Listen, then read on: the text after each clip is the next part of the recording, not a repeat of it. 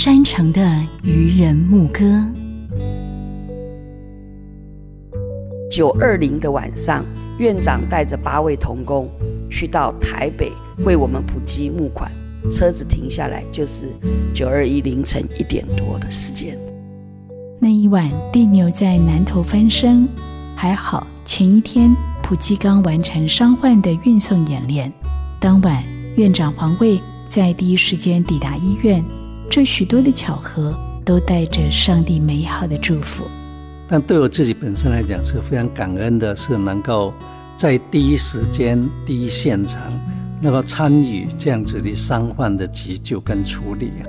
当面对医疗上需要的时候，很多人是将自己私人的事情都忘记，大家都很同心的就投入。我们台湾这个地方是真的充满爱，也充满友谊的，也帮助后来普里急救员能够重建，能够重新站立起来。没有破坏就没有建设。那年的九二一不止震动人心，也让普里基督教医院震出更坚固的医疗系统。当时的院长黄卫说：“当时面对最困难的，这是不能够在医疗大楼里面进行这个医疗的这样的一个服务。普及现在是我们已经完成了这个耐震的医疗大楼，在那段。”地震的时间，像我们发现我们的医护人员是不够的，但现在的是更完整的这样医疗团队，也是我们做了一些国际医疗的这样子一些服务，也建立了重产养护中心、护理之家，哈，最近也新盖了一个长照照护教育大楼，那加上愚人自有基金会。不断的在外面将一些对社区的服务在推展，所以医院来说从急性到慢性的这照顾做得比过去是更完美。在普吉担任过许多职位的施金水，面对九二一的震撼教育，除了施展十八般武艺，也表现出铁汉柔情的一面。在做医院这一个工程维护这些，我们一条。电信可能一拉最少一两天，我们那天晚上二三十个人，不到一个小全部都拉起来。但我为什么敢说那么多？我是看到那些往生，真的一个个一个无奈，晚上都一两点内都没睡好，在躺在那里。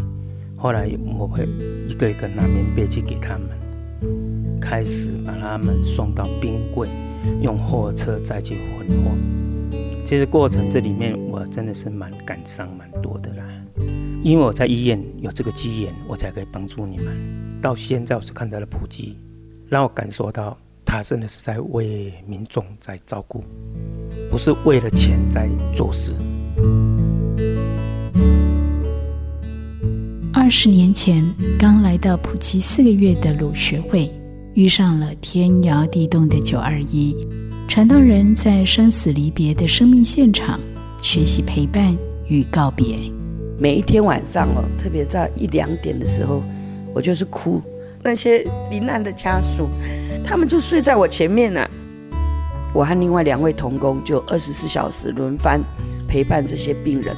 因着九二一许多的学习，我现在做安宁，我就很能够体谅家属，因为面对死亡的时候，没有一个人可以勇敢的说再见，也没有一个人可以坦然无惧说没事。天灾是我们不能预防的，但是我们尽我们的本分救治人，这是我这二十年来可以看见普及一直在做的，就是医疗和传道，永远是站在老百姓当中的。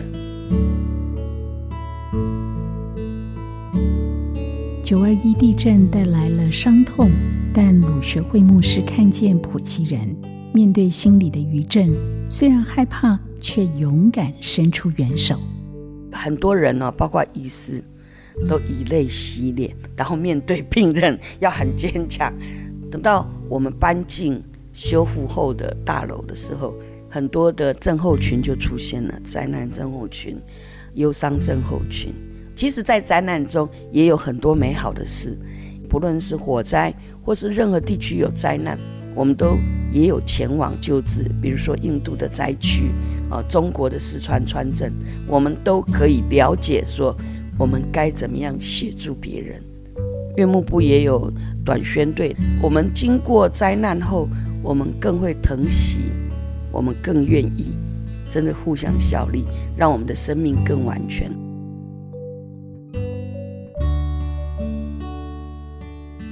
一场地震，从接受帮助到帮助人，普基从院牧部到整个医疗体系，都有一个共同心智，就是让祝福传出去。因为有九而已，所以后续的灾难，对我们而言，其实我们都知道，那不是灾难，那是我们帮助我们乡亲最好的机会。当时地震以后，我们的副院长评估说，老人跟小孩。最需要照顾，因为大人忙着在重建、整理家园，所以他那时候就做老人的施工，所以后来才有成立愚人基金会。那到现在刚好就衔接我们政府办的长照二点零。我常常是说，我很爱我的护理工作。你的工作是在帮助别人，是在照顾别人，那你也照顾你自己的家人。也到几乎退休年龄，我就是要提醒我的后辈，我要传承。生命如同晨光，充满了希望，因为神爱世人。我是普里基督教医院赵文崇医师，邀请您用行动支持偏乡医疗。您现在收听的是山城的渔人牧歌，本节目由福真控股赞助，普里基督教医院、台中古典音乐电台 FM 九七点七共同制作。